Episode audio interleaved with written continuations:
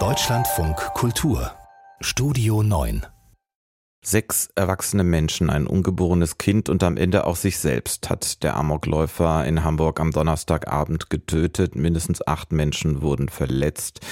Vier davon schweben in Lebensgefahr immer noch. Es war eine Tat, die einen ratlos zurücklässt und doch sucht man ja Rat. Man möchte gerne wissen, was genau zu dieser Tat geführt hat und dieser Frage geht man natürlich in Hamburg inzwischen auch nach.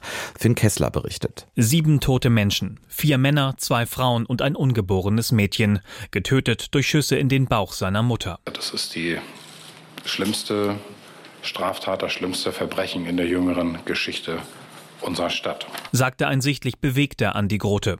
Hamburgs Innensenator sprach von einer äußerst grausamen Tat.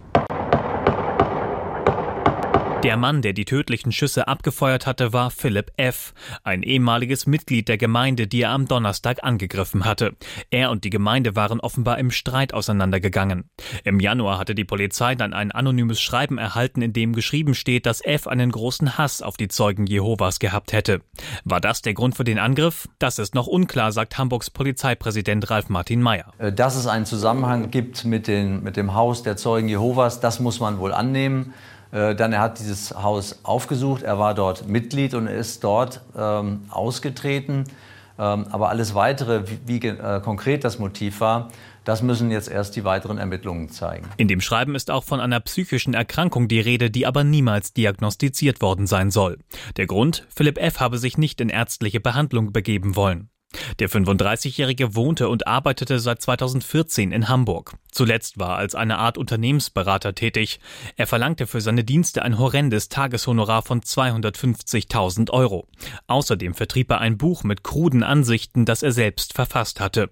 Er bezeichnete es als wichtigstes Werk neben der Bibel und dem Koran. Und in Bayern soll er in der Vergangenheit im Zusammenhang mit Drogen auffällig geworden sein. Voraussetzungen, die eigentlich gegen eine Waffenerlaubnis sprechen.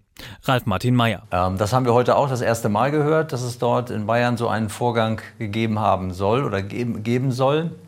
Äh, da die ähm, Erteilung erst vor drei Monaten erfolgt ist in dieser Sache, also die Erteilung der Waffenbesitzkarte, hätte das möglicherweise zumindest in die Prüfung ähm, einbezogen äh, werden können, denn es wird ja nachgefragt, es werden dann ja die äh, vorhandenen Informationen der Sicherheitsbehörden ausgetauscht, auch des Landesamts für Verfassungsschutz dann hätte das äh, auffallen können. Aufgefallen ist offenbar auch nicht, wie viel Munition Philipp F. gehortet hatte. Als Polizisten ihn vor wenigen Wochen wegen der anonymen Hinweise unangekündigt zu Hause kontrollierten, fanden sie nur drei Magazine mit Munition, die fachgerecht und sicher verstaut gewesen sind.